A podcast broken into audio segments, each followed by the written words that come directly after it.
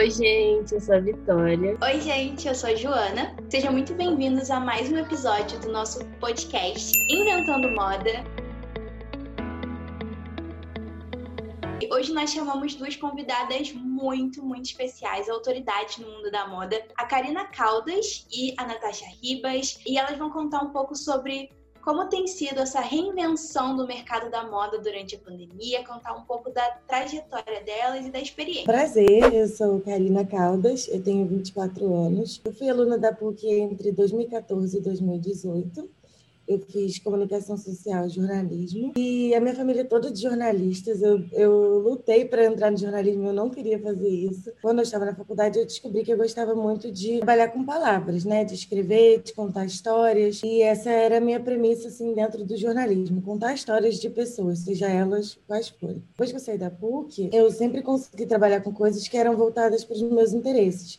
Eu sei que isso não acontece com todo mundo, mas graças a Deus eu consegui. E aí eu já trabalhei com várias coisas no jornalismo. Eu fiz assessoria de imprensa, eu já produzi conteúdo para site e eu também já trabalhei num site que tinha uma loja. E foi aí que eu comecei a querer me aprofundar mais em moda, porque todos esses lugares eu trabalhei falando de estilo, de beleza, falando sobre corpo, sempre com viés feminista, porque é o meu viés e também porque era dos veículos que eu trabalhava também. Então, isso foi bem legal de eu ter me encontrado. Então, eu produzia conteúdo para a loja e para o site, mas como era uma multimarcas, a gente recebia as peças e a gente também tinha que, no caso, produzir esse conteúdo no sentido de tirar fotos, fazer editoriais, mandar para as marcas. E acabava que eu tinha que fazer o styling dessas fotos, porque chegava um monte de marca diferente e a gente tinha que reunir isso tudo de uma forma né, bonita, coerente com o nosso público, enfim, com as clientes que estavam na loja. E eu fazia de acordo com a minha intuição. Então, eu quis me profissionalizar em moda. Eu decidi que depois desse trabalho eu ia fazer um summer school. Fiz na London College of Fashion, fiz dois cursos lá, um de Fashion Business, depois eu fiz o curso de Fashion Styling. Depois comecei a atuar. No meio disso, também comecei a fazer drag queen. Sim, mulheres podem fazer drag. Eu tenho 26 anos, eu me formei em design na PUC também, design com habilitação em moda é, eu, eu estudei em alguns lugares, assim, muito na coisa do curso, né? Fiz, participei da Casa de Geração Vidigal, depois eu fiz o curso do Charles Watson do Procedência e Propriedade. Eu tenho a formação do Parque Laje também, né? Da última turma antes da pandemia, em 2019, eu fiz o grupo de formação com a Kênia, com a Camila, com o Fernando Pucarelli, que também é professor da PUC, a Fernanda Lopes, que é também curadora do MAN. Fiz alguns cursos no Parque Laje de forma geral, de fotografia, um, dentro da PUC eu também estudei no grupo de estudos de gênero e sexualidade com a Denise Portinari, então eu acho que falando de estudo, eu sempre gosto de manter a minha prática comercial e agora, e hoje em dia, com 26 anos, eu estou percebendo que eu tenho que investir de novo no meu trabalho autoral. Aí eu comecei estagiando como assistente de algumas marcas, tipo a Hundred, o, o Rodrigo Hu, que hoje em dia é estilista da Fábula, que ele é uma marca, também nesse estilo de a gênero, no caso, né? Depois eu fui trabalhar na Dacre Deviati com a Olivia Merchior, que é minha ex-chefe, que foi uma pessoa que me deu bastante base de, de, de, formação profissional, assim, trabalhei quatro anos com ela, dentro desse trabalho eu já comecei desenvolvendo, dando assistência, desenvolvendo coleção, fornecedor, tecido, é, cartela de cor, desenhar coleção, fazer desenho, ficha técnica, atender o cliente. Eu fui fazendo esses trabalhos, também comecei com a pesquisa para o Premier Vision de todos os desfiles que a gente fazia reporte. Então eu olhava todos os desfiles das semanas de moda e apontava as diretrizes em cartela de cor, tecido, aviamento, tudo que se repetia para pensar o que aconteceria no futuro em relação à prospecção de de matéria-prima e também de, de intenção conceitual, que as marcas estavam falando junto. Eu tive essa oportunidade de trabalhar profundamente com pesquisa e também nessa época eu comecei a dar assistência para alguns, alguns desfiles, né? Eu cheguei a trabalhar ao todo com 40 desfiles, na realidade foi bastante, porque eu pegava a parte nova do São Paulo Fashion Week, do projeto Estufa. Eu estava no primeiro, né, junto da curadoria do projeto Estufa, das primeiras marcas, o Top 5, que era um projeto financiado pelo Sebrae. Depois eu peguei alguns maiores, como o da Lene Niemeyer, é, mas, mas inicialmente eu, eu comecei com, com, marcas pequenas, aí depois E eu acho que isso traçou muita coisa, porque eu tenho uma atuação grande com marcas pequenas que trabalham estética de vanguarda. Por exemplo, a Angela Brito, as próprias marcas de joia, a Ana Porto, a Lívia Canuto, a Isla, que são marcas pequenas, só que eles ainda têm esse momento de dar para pensar estética e imagem, porque eles têm um nicho de mercado específico, não tem uma imagem tão master a nível brasileiro para ter uma linguagem, entre aspas, mainstream.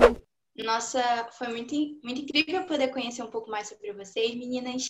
E vocês falaram né, sobre a rotina de trabalho antes da pandemia.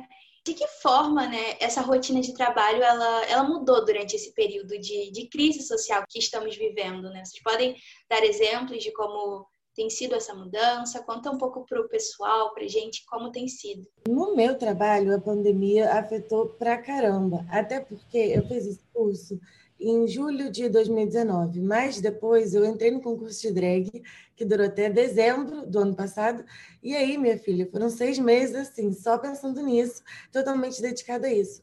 Então, o dia que eu abri meu MEI, tipo assim, que identifiquei, nossa, abri minha empresa, vou trabalhar como stylist, consultora, tudo certinho, foi dia 4 de março.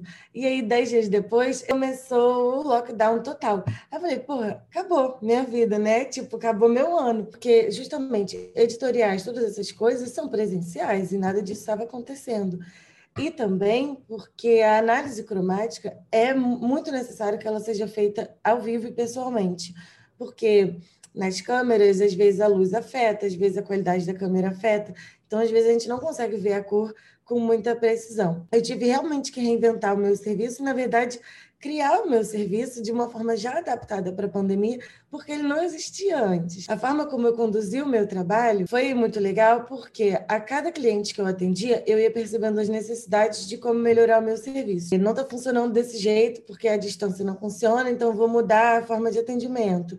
E aí tudo foi aprimorando. E aí hoje, final do ano, em 2020, eu vejo que assim, foi um um grande desafio. Mas eu acho que eu consegui me sair muito bem, dadas as sequências em que a gente estava vivendo. Não vou dizer assim, nossa, isso vai mudar nosso mundo para melhor, caramba, a pandemia tem que o coronavírus. Não é isso. Mas é, a gente tem que saber aproveitar a forma como a gente se adaptou às questões, sabe? E usar isso daqui para frente. Isso sim é uma coisa que a gente deveria manter em qualquer profissão. Cara, eu acho que a pandemia mudou, assim, 200%. 200%. Assim, cara, uma loucura, uma loucura. Uma quebradeira, mercado, uma quebradeira.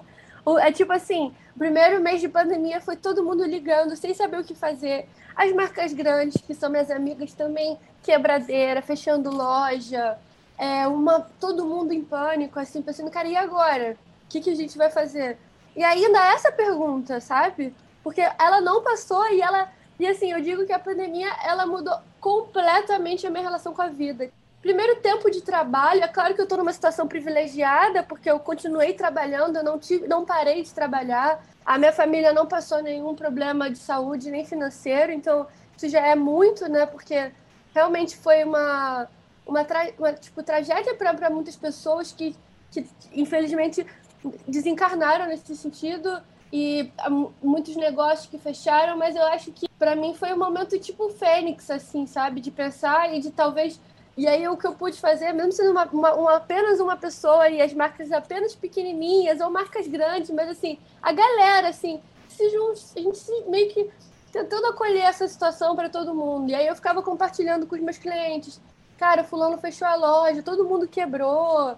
É, mas foi um momento de, na realidade, foi um momento de pausar e olhar para dentro, que eu diria, sabe? Tem gente que tem, teve marcas que tiveram realmente um, um, um susto muito grande, tiveram que demitir muita gente, e então estão ainda muito sentidas, sabe? Tem gente que está voltando mais para educação, para dar aula, tem gente que está voltando mais para fazer parceria com outras marcas falando de empresas em específico, acho que foi um momento muito, muito drástico, assim. Fora as internacionais, mas tem claro que tem bancos de investimento. A galera que tem banco de investimento está em um outro patamar. Mas assim, mas assim, de uma forma geral, acho que a indústria sofreu muito, porque fora, fora a empresa em si, final, aí, eu estou fazendo coleção agora, estou terminando coleções atrasadíssimas, porque o fornecedor teve que demitir a galera e não tem gente para trabalhar e tá ainda tão entendendo, então tá tudo muito, o tempo é outro, a relação de tempo é outra, a relação de dinheiro é outra, é, coisas que eram antes muito importantes, agora são menos. Então todo mundo em casa, também a gente se aproximou mais da nossa família, ter que trabalhar em casa é um outro tipo de relação de intimidade. Por exemplo, agora eu estou no meu quarto. Se eu tivesse se eu não tivesse na pandemia, eu estaria no meu escritório. Eu estaria com uma roupa hiper fashion, hiper maquiada nesse sentido. E dentro dessa, dessa coisa de pensar futuro, tem uma coisa, tem o medo, né? O medo é um tema que está sendo muito conversado. Fora as relações de intimidade de corpo de casa, o medo é uma coisa que está tá sendo conversado. Os trabalhos eles tiveram que se readaptar todos, as relações de trabalho. A primeira vez que eu que eu vou que eu come, vi uma pessoa foi uma amiga minha que é modelo, modelo que desfila assim, modelona e tal. Ela veio aqui em casa fazer uma prova de roupa, gente. E aí tá, para fazer uma campanha em julho. E aí ela veio aqui em casa e eu tive que encostar nela. E assim, eu não tava sem encostar em alguém que não seja. As pessoas que moram comigo, ah, sei lá, moto é bom, né? E aí tá, ela veio eu falando assim, ai meu Deus do céu, o que que tá acontecendo? Aí eu perguntei, eu assim, tipo, muito frita, muito, muito tremenda, assim, sem saber o que fazer. E fora isso, a gente foi trabalhar junto, então fazer teste de Covid, a situação do, do, back, do backstage do editorial. Eu fiz editorial externo, duas locações, dois dias de foto também. Uma loucura, editoriais grandes que a gente fez durante a pandemia. E aí a gente vai descendo, descendo, descendo para os eixos das pequenas marcas, até das grandes. Só que é muito, muito louco ver uma grande marca também muito sensibilizada e tendo que fechar. E aí, cada uma, por exemplo, meus amigos da Maria Filó estavam me falando uma, uma situação meus amigos da Oscar estavam me falando outra. Gente que realmente fechou, tipo, 200 pessoas no mesmo escritório, fechou tudo, todo mundo trabalhando em casa, levando o computador, tendo que fazer teste do Covid periodicamente. Algumas esse muito cuidado e acolhimento, assim, que isso foi, foi legal de se ver. Esse, esse lance também da não demissão, do cuidado com a família, o que você é responsável por, o que, que você faz é responsável. Eu com medo de, ah, vou ter que produzir tal coisa, qual é o, qual é o valor e a relevância desse produto, dessa.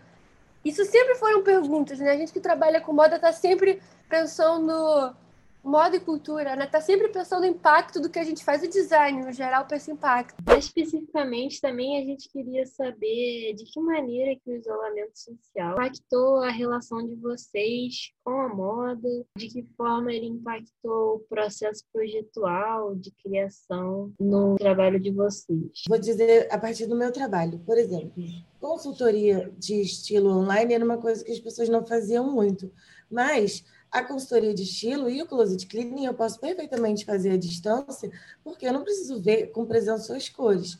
Vocês podem ficar de pé, consigo ver o formato do corpo de vocês, vocês me passam suas medidas, beleza, isso consegue ser feito. Então, por exemplo, tem serviços que já podiam ter sido feitos online, formas de pagamento, coisas que já poderiam ter sido aprimoradas, porque a gente já tinha tecnologia para isso, e que não estava acontecendo porque a gente estava muito habituado a fazer de uma outra forma. Então, eu acho que sim. Reinvenções tecnológicas estão aqui para ficar e vão continuar. É, se a gente levar em consideração, é, por exemplo, performances de artistas, celebridades, tudo isso teve que ser reinventado e eu acho que a forma como as apresentações, o audiovisual todo se reinventou foi muito bom, porque tudo, as produções ficaram muito maiores e muito mais é, refinadas, porque a gente estava atento só ao que a gente estava consumindo através de uma tela. Então, o que o outro lado tinha que nos oferecer tinha que ser muito bom para prender nossa atenção. Então, eu acho que essa atenção aos detalhes, esse preciosismo, é, o cuidado que a gente tem ao apresentar os nossos trabalhos também vai continuar, além da tecnologia. Tinha um tipo de trabalho que tem uma pesquisa muito forte, por isso que ele sustenta. Então, acho que uma preocupação minha, da minha parceira de trabalho, todo mundo que trabalha com a gente, é, é, de, é de, de entrar em algum nível de relevância de discurso de imagem. A gente faz isso pela pesquisa, a gente constrói um ambiente que a gente considera que vai ser, vai ter um nível de de, de, de diversidade para nossa cultura ou para a marca, que ele traz uma fantasia é, positiva e traz um, um, discurso forte. Então a gente já faz esse tipo de imagem pensando num discurso forte, coleção também. Desde, desde o início da, do estudo da marca nesse branding até a campanha, né, que passa pela coleção, a gente pensa nessa coisa, linguagem mais robusta, mais, mais concisa, com uma pesquisa muito profunda. Então, acho que no meu processo isso ficou ainda mais nítido, só que para mim, ao invés de eu pensar para as pessoas, para mim. Então, em relação à espiritualidade e religiosidade, cara, um dia para o outro comecei a pensar questões mais sutis em relação à religião. E, e, em relação ao que eu acredito, em relação às, a coisas que são invisíveis, que não são da matéria em si. E aí eu comecei a voltar uma pesquisa do meu styling para vestuário ancestral. E aí, entendendo a latinidade, entendendo. Uh, é, eu comecei a fazer a pesquisa a partir né, da, da, da, perspectiva da América Latina, das práticas do, do, de vestuário, tem a ver com a América Latina ancestral, é, xamanismo, tudo mais, isso dentro do, do, das composições. E isso refletiu, obviamente, nas coleções, porque eu comecei essa pesquisa para mim, para voltar para mim, para voltar para os aspectos que eu estava estudando em religião. Aí nas coleções a gente foi aprofundando nesse sentido. Por exemplo, eu estou lançando agora. A gente acabou de lançar uma coleção da Lívia Canuto de joias chamada Inabitate, de um, de um planeta Terra inabitável, que as pessoas vão fazer um êxodo terrestre para uma colônia próxima à Lua. Esse é o discurso da coleção. Ele traz uma imagem que fala sobre alienígena. E, e a Lívia, ela é uma marca que ela tem uma peça. As peças elas são muito peça única. Ela derrete, faz de novo. Ela tem uma coisa de upcycling de aula. Então, para encontrar como, como, como adequar a essa situação mais sensível, a gente focou muito no, em joias específicas, a gente reduziu o número, joias específicas e também o discurso relacionado à aula e o discurso que o produto traria para essa situação, que já é uma coisa muito micra com os fornecedores dela e que, né, que tipo, no eixo micro da, da produção da, da para a Carol McDowell, que é uma outra marca de bolsa que a gente vai lançar em janeiro agora. Ela é uma marca de bolsa 100% artesanal, assim, a gente, a gente optou por fazer é, matérias-primas sustentáveis com a Nova Cairu, que é essa empresa que faz o pirarucu da Osklen e a pele de salmão, que eles têm um processo de, de cuidado com, com a pele, que vem realmente de uma. É, é uma empresa muito fantástica. Eles ganharam o prêmio de sustentabilidade no Premier Vision também, 2018. Eles são bem reconhecidos mundialmente por esse projeto de tecnologia sustentável. E aí a gente, e a gente tem um processo muito artesanal, bolsas que são costuradas por ela. A gente está fazendo com Copa Roca, que é uma rede né, das produtoras de crochê da Rocinha. Então, a Tessumé, que é uma, é, uma, é uma empresa de palha, né, que faz palha de Manaus. Então, a gente se aprofundou em uma pesquisa de pequenos fornecedores. Já que a gente vai produzir, como é que a gente vai fazer essa parada? Quem a gente, para onde esse dinheiro vai? Para quem vai? Então a gente escolheu muito mais a dedo. É claro que a gente sempre se preocupou com isso, mas agora é nítido. É nítido que a gente tem que pensar quem são as famílias que a gente está sustentando, para onde vai esse produto. E todas essas. Porque é claro que a gente nunca vai dar conta de verdade do que, que é o capitalismo em si, do que, que é o lixo, do que, que é são os problemas que a moda traz e o consumo traz e a, e a imagem traz. Mas o mínimo possível, né, sendo eu aqui, vocês aí, nossos colegas, a gente vai fazendo. Dada essa crise né, no mercado que a gente está tendo, dessa crise social né, com a pandemia, vocês acham que isso de alguma forma afetou o poder de compra do consumidor? Essa pergunta é muito boa, muito boa mesmo. É uma coisa muito engraçada que quando, em julho do ano passado, quando eu estava fazendo o curso, a minha professora falou assim, cara, em períodos de, de crise é quando a moda cresce mais. É, você, quando você vê momentos de recessão no mundo, a moda fica muito forte, principalmente a, o styling e a consultoria de moda. Por quê? As pessoas ficam muito criteriosas é, com o que elas vão comprar, porque né, a gente antes estava vivendo um momento que a gente estava muito, é, cara, contando comida no mercado, sabe? E isso é um período muito de recessão. E, por incrível que pareça, eu tive muitas clientes nesse período, justamente porque as pessoas não querem comprar roupa sem saber se aquilo está certo, sem saber se aquilo vai funcionar. Elas querem gastar o dinheiro delas com sabedoria, querem fazer um consumo mais consciente. Não necessariamente gastar menos, mas gastar com mais sabedoria, com mais consciência. Então, é, eu não esperava que eu fosse viver isso, obviamente, mas é muito bizarro como cresce mesmo, porque as pessoas não só ficam mais criteriosas, como, é, por outro lado, agora falando de varejo, fast fashion, né, de e-commerces, as pessoas ficaram muito em casa, então elas não estavam gastando dinheiro é, saindo, então elas estavam fazendo compras online, né? Muitas compras online.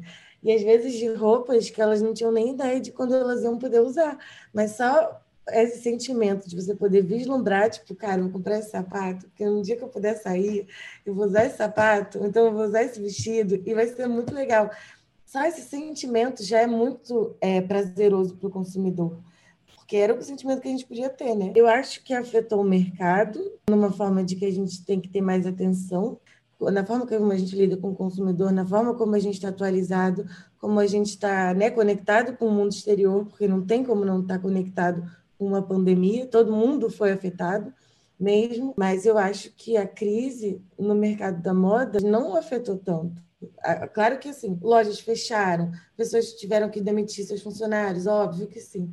Mas logo em seguida a gente vai viver um período ainda mais de eu quero sair, eu quero me maquiar, eu quero mudar meu cabelo. Vocês vão estar ansiosos por mudanças. E isso envolve roupa, isso envolve beleza, isso envolve tudo, né, do nosso universo. Sim, o que aconteceu foi, né? abriu. Uh! Consumo! Caindo direto no shopping. Blá, shopping, shopping, shopping, shopping. Gente, eu tava em São Paulo fazendo um trabalho, uma campanha. Cara, não para a cidade que não para. Assim, brau, compra, compra, compra. Restaurante, aqui também. É, um, é um mico. É um mico isso. Isso porque, é, é assim, eu acho que parte do, do, do profissional da moda é pensar o consumo, gente, também. Sabe? E assim, é claro que todo mundo precisa sobreviver, e aí vem várias questões envolvidas nisso. Ah, eu preciso sobreviver, eu vou ter que vender essa coleção, eu vou ter que fazer isso, eu vou ter que impulsionar outra coisa. É foda, mas assim, de uma forma geral, assustadoramente drástico. O consumo online muito grande. E, tipo, desde o iFood de todo o nosso de cada dia, é, né, entregas é, descartáveis, tudo isso roupa, enfim, muito uma, uma, nostalgia de socialização que se perdeu, uma, um medo muito grande. Então, eu acho que é, é, é meio que um sentimento de pós-guerra, sabe? Que eu sinto que tá tendo, tipo, ai, agora que passamos por quase morte, vou comprar tudo que eu puder. E assim, tenho, eu sinto isso, tipo, por exemplo, eu moro em Vila Isabel. O shopping Tijuca, aqui é Zona Norte. O shopping Tijuca lotado. Agora, a Lívia Canuto tinha uma marca, uma, ela fechou recentemente a loja dela no Shopping da Gávea, Shopping da Gávea vazio. Então, vai, vai mudando de eixo, né? Ontem eu estava conversando com uma amiga que ela estava me mostrando uma marca de uma blogueira em São Paulo, que eu esqueci o nome, que tava, tá com tudo em promoção e, tá, e foi comprada por, sei lá, 200 milhões de reais pela, pelo grupo Soma, alguma coisa do gênero. Então, assim, o investimento é, para esse consumo abrupto do, do, fast fashion, não que ela seja uma marca de fast fashion, mas eles têm uma, uma ideia de venda de larga escala. Acabou de ser comprada por 200 milhões no meio da pandemia, entendeu? Então, assim, o banco de investimento continua mexendo no dinheiro. A gente acha que, assim, de certa forma, tá, tá havendo essa quebra e tá, tá tendo uma mudança econômica muito grande, mas realmente os monopólios de quem vai direcionando dinheiro para lá e para cá continua resistindo a esse sentido. E falando de consumo, quando você vê uma marca desse, desse gênero, que está tudo bem, ela é uma blogueira e ela tem a história dela, ela tem a cliente dela, ela trabalha com o luxo dela, tudo bem, todo respeito, respeito máximo. Eles influenciam uma larga galera, porque a gata continua tirando foto no espelho com salto para dar close em algum lugar. E tá tudo bem. Vai, vai usar a sua belíssima casa, sua enorme casa tá tudo bem. Mas assim, a gente tem galera morrendo. E como é que é isso? Tipo, como é que funciona isso, sabe? Nossa, muito obrigada, Karina. Muito obrigada, Natasha, pela participação de vocês no nosso podcast.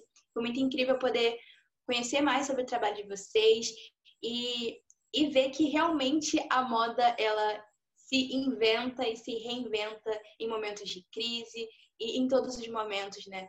foi muito interessante ver a floração da criatividade e a importância do processo criativo né, durante esse, esse processo que é doloroso, mas que também abre portas para que a criatividade aflore e o mercado da moda cresça, né? Porque, como vocês bem falaram, uh, a moda ela sabe se aproveitar muito bem de momentos de crise, né? É o momento que ela mais cresce. Então, foi muito interessante essa troca de aprendizado com vocês. Uh, a gente ficou muito feliz de receber vocês aqui. Gente, espero que vocês tenham gostado da nossa conversa. A gente falou sobre muitos tópicos sobre criatividade, crise, pandemia, coronavírus. Foi super divertido. Adorei conversar com os meninos. Joana, Vitória, vocês são incríveis. Muito obrigada, obrigada a todo mundo que escutou também. É... Eu desejo para vocês o melhor, assim, muito acolhimento e muito conforto na medida do possível. A gente está passando por um momento difícil mesmo, que é difícil para todos nós. Perguntas irrespondíveis nesse momento, né? A dívida impagável nesse sentido, mas brincando. É... Mas muito obrigado, meninas, por terem me convidado. Então, gente, acho que a gente vai parando por aqui. É, muito obrigada a Karine e a Natasha, vocês são muito incríveis, muito inspiradoras. Muito obrigada a todos que estão ouvindo esse podcast. Esse foi o Inventando Moda. Eu espero que todo mundo tenha gostado. E fiquem ligados que na próxima semana tem mais um episódio do podcast. E é isso, gente. Tchau, tchau. Tchau, gente.